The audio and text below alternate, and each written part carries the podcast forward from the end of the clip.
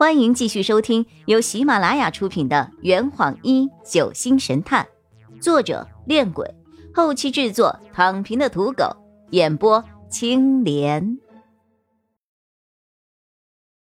第四十四章，丢了一支注射器。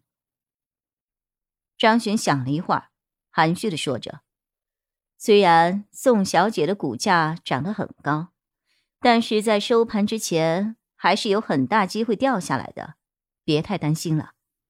我也十分含蓄的回了一句：“可万一他在最高点套现了怎么办呢？”张璇拍了拍我的肩膀：“想获利，总是要付出点代价的。”包凯在一旁十分的无语：“哎哎哎，这儿就我们三个，说话不用拐弯抹角的啊！”我尴尬的笑了笑：“哎呀，还有个事儿。”你是怎么知道韩辉去找过林雨生的？对我也想知道。哈哈，庞教授曾经说过，他在十一号下午五点十分的时候，在韩辉的房间门口遇到韩辉，你们还记得吧？哦，我知道了。既然他在门外，那就肯定出过门。对呀，联想到他和林雨生、丁思琴的关系，我就推测。他很有可能去找过林雨生，就是这样。我和包凯同时对张璇竖起了大拇指。跟前几轮一样，涉及到我的问题，这一次的审问我依旧需要回避。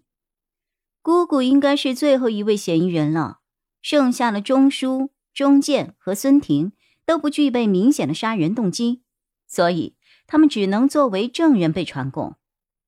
姑姑今年四十九岁了，几年来一直管理着客栈内的一应大小事宜。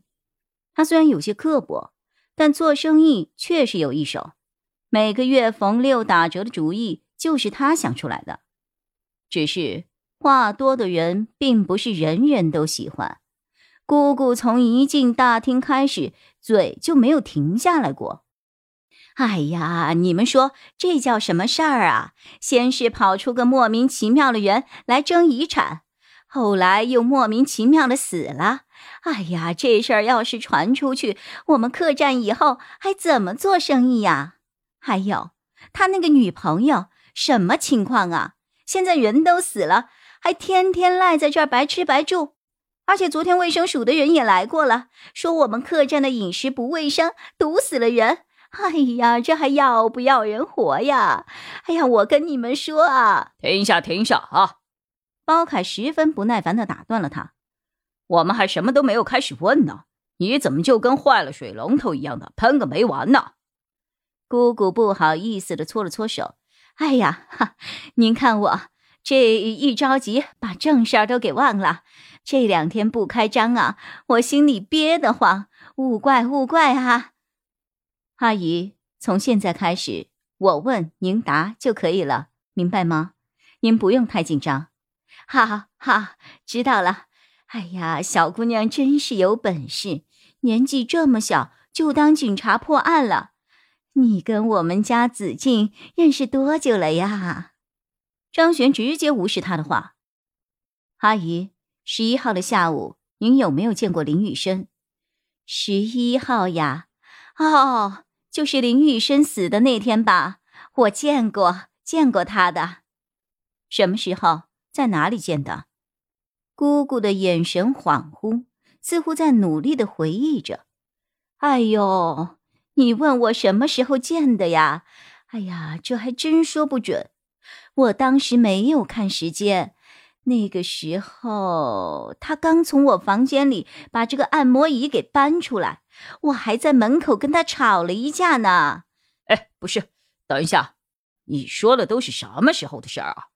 包凯抬起了一只手，打断了他：“就是十一号下午啊，吃完午饭后。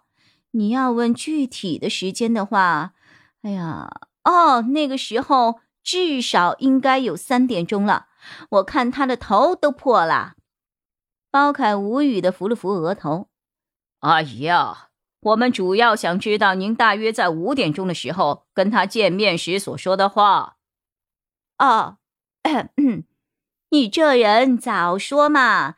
害我白输了那么大一堆。那个时候还不到五点呢，大概四点五十多吧。他当时在二楼的阳台上晒太阳，就坐在我的那个按摩椅上。哼，人没给他给晒干呢。至于说了什么，其实，哎呀，什么都没有说。我就是告诉他，等下记得把椅子给我搬回去，那又不是他的东西。就是这样。姑姑停顿了一下。其实吧，主要是我不想再和他吵了。他当时说了几句难听的话，我也懒得理他。对了，那个按摩椅，我之后还能拿回去吗？哈，阿姨啊，您还敢坐吗？一个死过人的椅子！张璇直接无视他们两个无聊的问题。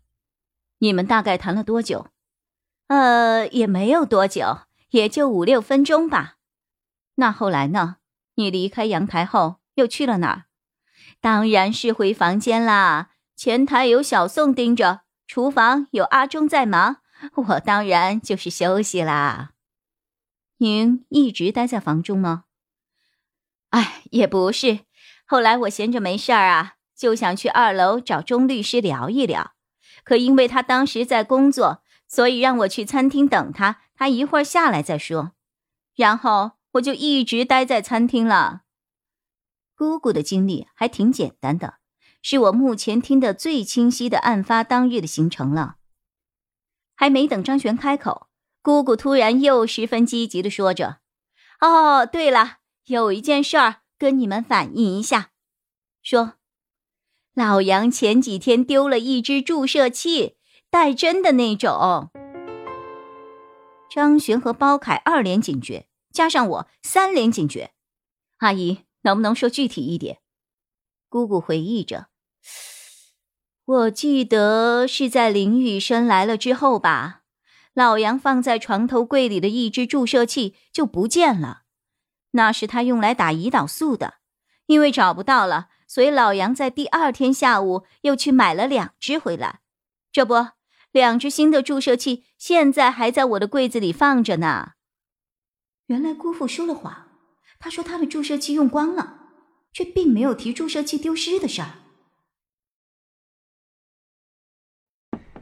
这坛已经喝完了，呵你猜出凶手是谁了吗？啊，老板，拿酒来。呃呃，更多精彩，请关注青莲嘚不嘚。